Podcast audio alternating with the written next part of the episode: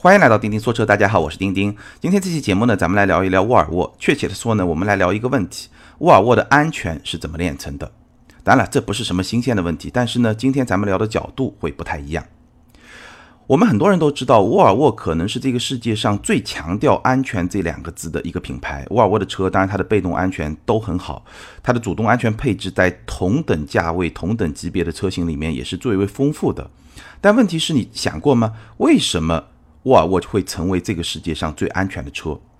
沃尔沃为什么会把“安全”这两个字作为自己品牌的一个基因？是说当年沃尔沃的创始人在建立这家公司的时候一拍脑门想出来的吗？我觉得问题肯定是没有这么的简单。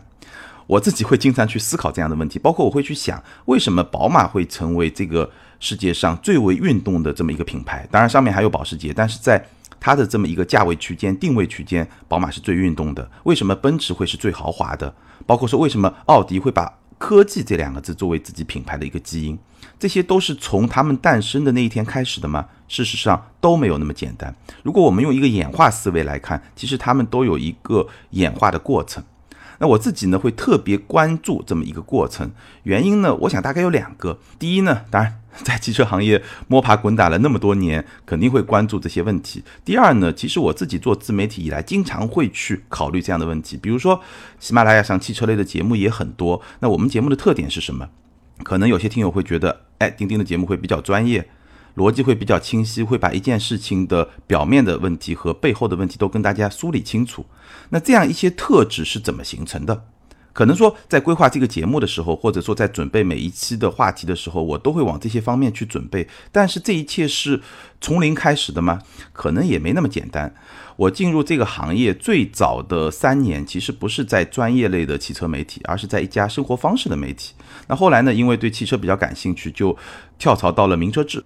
到了一本非常专业的汽车杂志，那摸爬滚打了差不多十年，那这个十年其实在我身上是打下了深刻的烙印。所以呢，我们现在的喜马拉雅上这个节目出来以后，就是这么一个形态，哎，会比较走专业的路径，会比较强调内容的深度，强调整个论述的逻辑性，能够尽可能的把一件事情的前因后果跟大家讲清楚。这个就是这个节目的特质，而这个节目的特质之所以会成为今天的样子，其实是有一个比较明晰的演化的这么一个路径的。但是与此同时呢，在今天的这么一个竞争的环境中，在今天的汽车自媒体的这么一个环境中，我又不断的在思考，哎，怎么样把自己的某些特质能够进一步强化，把自己的某些短板能够加强。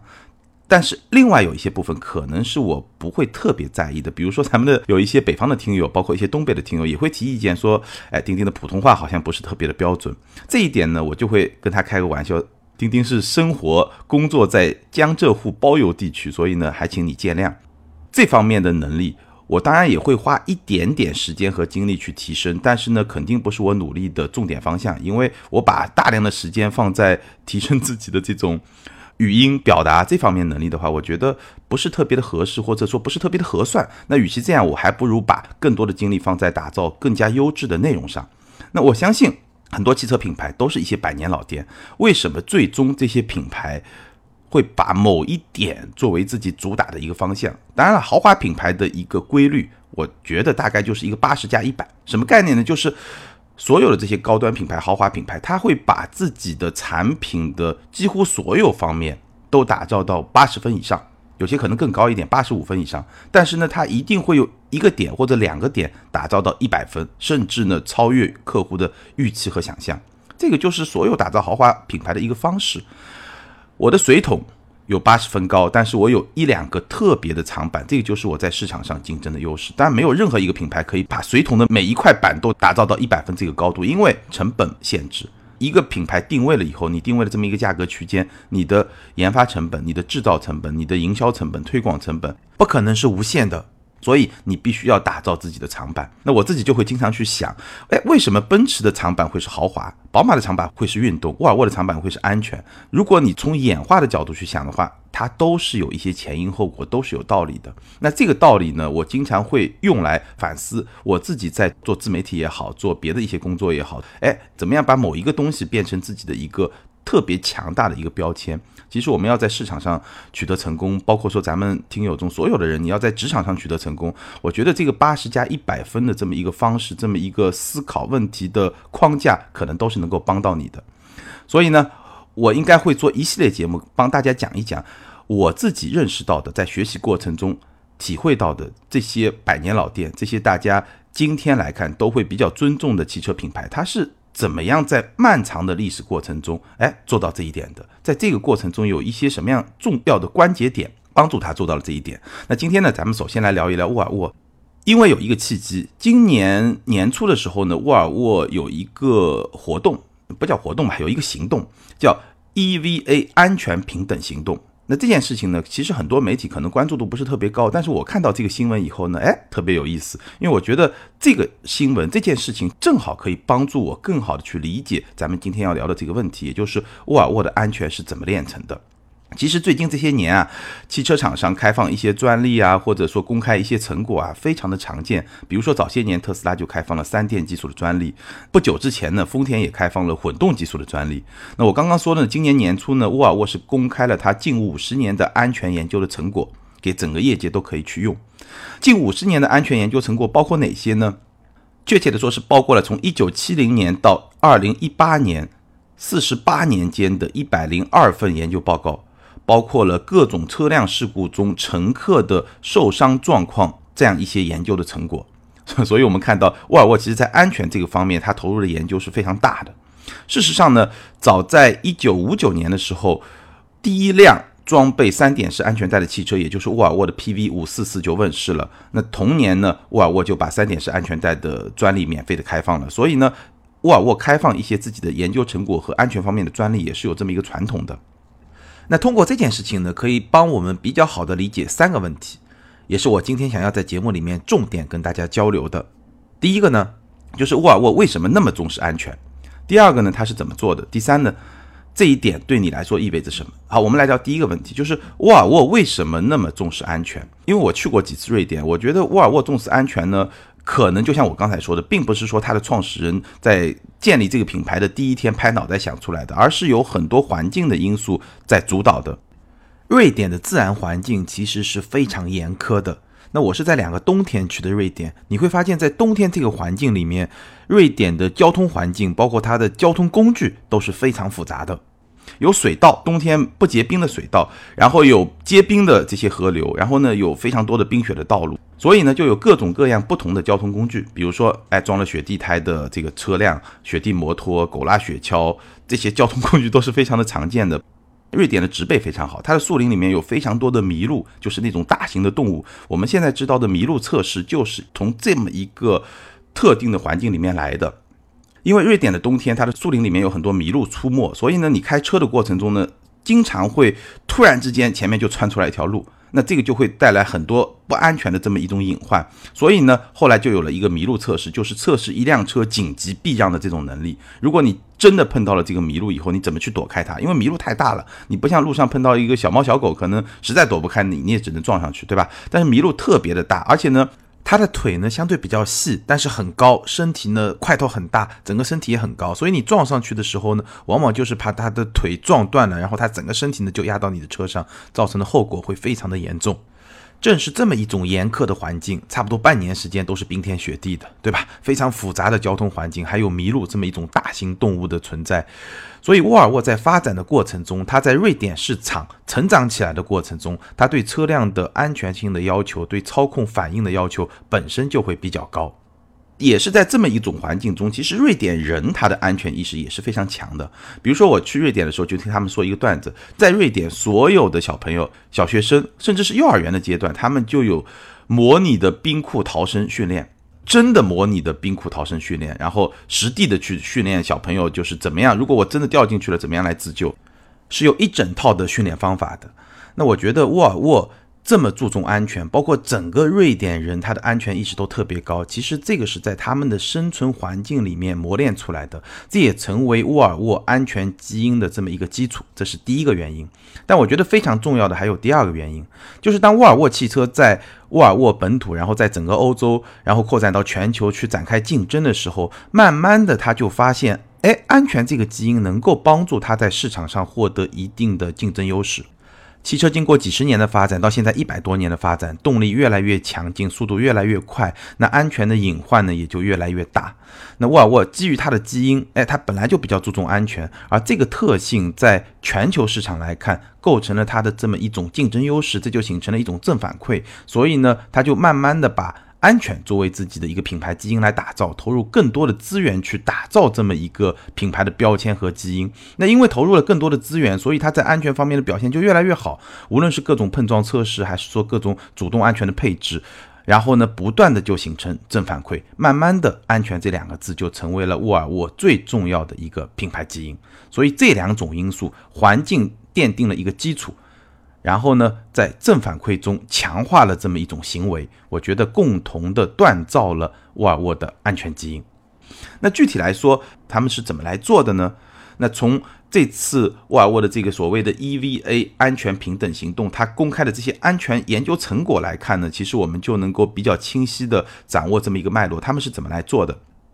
一九七零年的时候，沃尔沃就成立了事故调查小组，专门调查和记录沃尔沃总部方圆一百公里内的交通事故。他们会非常详细的记录事故发生的地点、起因，然后去采访一些目击者，然后还要把事故车辆运到沃尔沃安全中心进行检测。通过这一系列的手段，从一九七零年到二零一八年，他们总共记录了四万三千起的交通事故和七万两千名的乘客的数据。那通过对这些事故和数据做一些研究和分析呢，最终就形成了这一次公开的一百零二份研究报告。这个报告里面的内容非常的丰富，我们待会儿可以给大家举几个例子，是怎么样从这些报告哎进化到我们最后今天能够在沃尔沃汽车，包括说很多别的汽车上看到的一些安全的配置。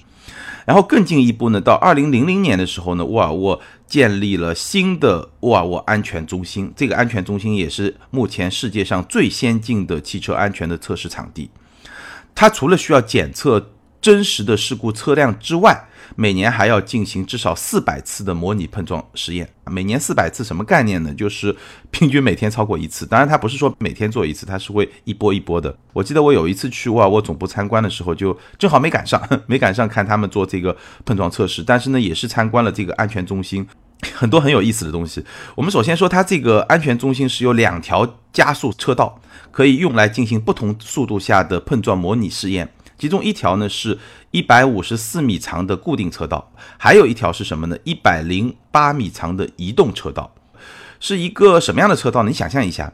它是沿着安全中心外部的一条弧形轨道，可以进行零到九十度的转动。你就想象，就像一个体育场的跑道，只不过它是圆的，当然只有四分之一个圆，整个车道可以围绕这么一个弧道进行零到九十度的转动。然后可以去模拟各种角度的碰撞，整个的可移动车道重量达到六百吨，这么大的一个大家伙是可以进行大幅度的移动，而且呢可以进行非常精准的各种角度和各种速度的碰撞。比如说，如果你的碰撞速度是五十公里每小时的话，那撞击点的误差可以控制在二点五厘米，非常的精确，撞击的时间能够精确到零点零零二秒。然后呢，我当年参观沃尔沃安全中心的时候呢，看到几个地方。首先呢，它有一个展示区，会展示一些事故车辆，然后呢跟你说，哎，这个事故是怎么发生的，乘客受到了什么样的伤害，因为什么样的原因，那我们怎么做的会有更好。我还看到了一个非常巨大的模拟器，去模拟夜间道路的照明，就你这辆车在夜间，然后它的灯光的这种效果，怎么样的照明，然后会遇到什么样的状况，会怎么样去反应，然后呢可能有些就会撞上去，发生一些事故。另外一个我印象特别深的呢，他会给你戴一个非常非常重的头盔，就你戴着这个头盔，脖子都得非常的小心，把这个头盔支撑起来。如果你头往后仰或者往前点一下头的话，其实是非常累的。那给你戴这个头盔的目的是什么呢？让你感知一下。比如说你的车辆被追尾的时候，你的脖子会受到的一种冲击力，我忘了是三十公里每小时还是五十公里每小时，反正这个头盔是超级超级的重。所以呢，我们在被追尾或者追别人车的时候，碰撞发生的时候，颈部受到的冲击是非常大的。通过这个头盔，我对这一点印象非常的深刻。那一大堆的这么一个研究成果，最终呢会转化成为在车辆上的一些安全的技术。我们随便举几个例子吧，比如说二阶安全气囊，我不知道多少听友有这么一个概念。就是沃尔沃研发出来这个安全气囊，它在碰撞发生时，这种气囊呢，首先会释放百分之七十的气体，用于气囊的快速定型，然后再瞬间释放剩下的气体。那这个好处是什么呢？能够减轻气囊对乘客的二次伤害。因为我们知道气囊爆炸这个力量是非常大的，其实这个力量是要精确控制的。如果力量过大，其实本身对你也是一种伤害。因为本身车辆碰撞的时候，乘客因为惯性的作用是会往前冲的。那气囊弹出来以后呢，虽然它是防止你撞到这个前挡风玻璃、撞到方向盘，但是本身也是一种撞击。所以这种二阶安全气囊能够减轻对乘客的这种伤害。再比如说呢，前排头颈部的保护系统。这个系统呢，据说是用来保护女性的，但其实我觉得咱们男性的脖颈也是非常需要保护的。根据沃尔沃的报告显示，因为骨骼结构和肌肉力量方面的一些差异，女性在交通事故中更容易发生颈部损伤，所以呢，它就设计了这么一个机构，就是当车辆被追尾的时候，座椅靠背可以围绕下部的一个特殊关节旋转一定的角度。你的车辆被追尾的时候呢，这个座椅就会以比较大的力量撞击你的颈部，那这个时候呢，颈部就容易受伤，就是我刚才戴一个非常重的头盔的效果。但是有了座椅靠背下部的这么一个特殊的关节之后呢，整个椅背就可以围绕这个机构呢旋转，从而来缓冲掉一部分的这种冲击力。再举个例子，比如说现在沃尔沃很多车辆上都有的路面偏离保护方案。一项在美国进行的交通事故报告呢，就显示，在导致人死亡的交通事故中，有一半都是源于车辆飞离路面。什么意思呢？就是可能驾驶员开着开着就睡着了，然后美国的高速公路呢，两边的路基其实是比较深的，所以呢就掉下去了。那中国呢，可能高速公路上两边是有护栏的，但是呢，其实很多乡间的一些道路，对吧？一些小路两边也是。比较高的这种地基，包括说有些山路，对吧？甚至两边都是悬崖，那它就有这么一项功能：路面偏离保护方案。当你监测到驾驶员处于疲劳驾驶状态的时候，比如说你连续驾驶时间特别长，这个时候呢，车辆就会先给你一个警告：哎，你开车时间太长了，是不是可以休息一下？那未来呢，这个技术还会进一步升级，车内其实可以装一个摄像头，然后来探测驾驶员的这种眼睛啊这些部位的状态，然后来判断你是不是疲劳了。那是不是需要给你一个警告？这是第一步。那第二步，如果说车辆开始偏离车道，这个时候呢，车道保持系统就会介入，就方向盘呢会给你一个力道，让你回到自己的车道上。第三步，如果说整个系统发现飞出路面，就是驶离道路已经几乎不可避免，或者说你这个轮子已经已经就出去了，这个时候它会干一些什么事情呢？首先，安全带会自动的收紧。把你更紧的绑在这个座椅上，然后在车辆落地的瞬间呢，它的座椅下方的后侧有一个缓冲器，这个缓冲器呢可以吸收差不多百分之三十的垂直的冲击力，从而减轻乘客的脊椎受到的损伤。与此同时呢，如果撞击地面是在驾驶员的这一侧先着地的话呢，它的刹车踏板会自动的断开和脱落，从而呢防止对你的脚踝造成一些伤害。哎，这整套的保护系统其实也是基于沃尔沃的这么一个研究成果出来的。再比如说，有一个叫防侧撞保护系统，就是沃尔沃的研究发现，车辆的侧面是最为薄弱的环节。如果说车辆的侧面受到撞击，可能对乘客的伤害会最为的强大。所以呢，沃尔沃在设计过程中就会特别的去强化车体侧面的结构，车侧的这么一个安全结构。比如说。XC 九零就设计了更高强度的车体侧面结构，而且还有覆盖整个侧窗的侧气帘，能够把头部受伤的风险呢降低百分之七十五，胸部受伤的风险呢降低百分之五十。所以沃尔沃是怎么做的？其实我们可以看到一个非常完整的这么一个路径。首先是在研究层面，我研究道路上一些交通事故，我研究一些安全的工程的基础的一些理论，然后呢，再把这些研究的成果呢做一些技术的转化，成为工程设计的一部分。那我们刚才举了一些例子，其实可以完整的看到这么一个路径。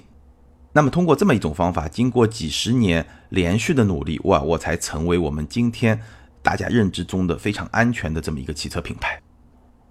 好，刚刚我们聊了两个问题：第一，沃尔沃为什么那么重视安全；第二，他们是怎么做的？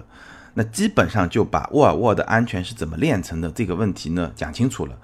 那对我们的意义在什么地方呢？首先从选车的角度来说呢，我刚刚已经提到了豪华品牌的八十分加一百分的定律，就是把几乎所有的方面都做到八十分以上，然后呢有一到两个点做到一百分。那我觉得这个定律对咱们去选车还是有一定的帮助的。你会去想，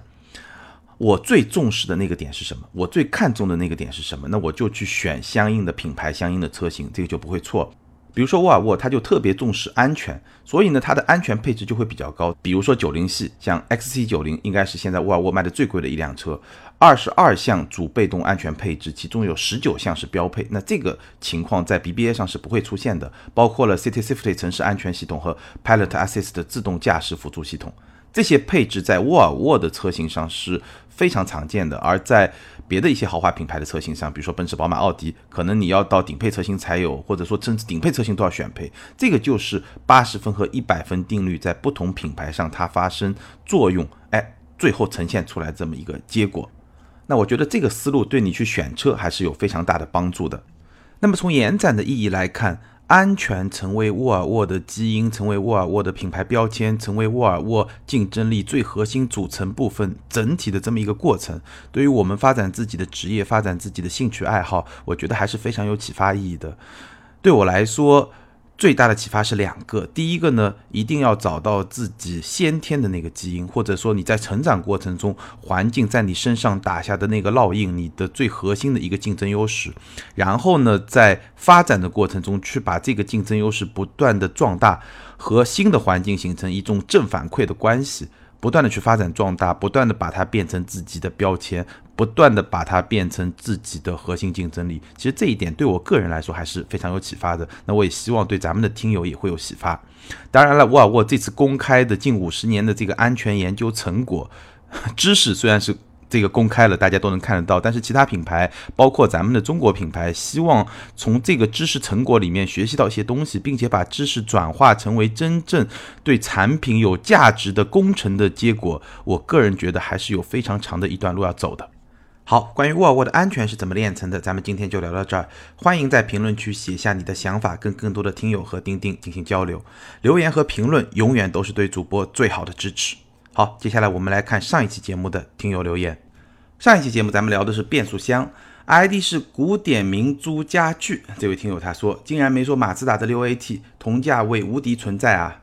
其实提到马自达六 AT 这款变速箱的听友非常的多，但是呢，这位听友获得的点赞最多，所以我就选你了。马自达的六 AT 呢，在这个价位，我确实也同意是一款相当不错的自动变速箱，整体的使用的平顺性，包括说响应的速度都还可以，但是呢。马自达的六 AT，尤其是在昂克赛拉上的那款六 AT，我觉得有一个小小的 bug，因为我们的团队里面有一位同事，他平时开的就是马三的昂克赛拉，那这款六 AT 当然完全没有问题，但是有一个小 bug 是什么地方呢？就是如果你用这个挡把，就是变速箱的挡把来进行手动换挡的时候呢，整个的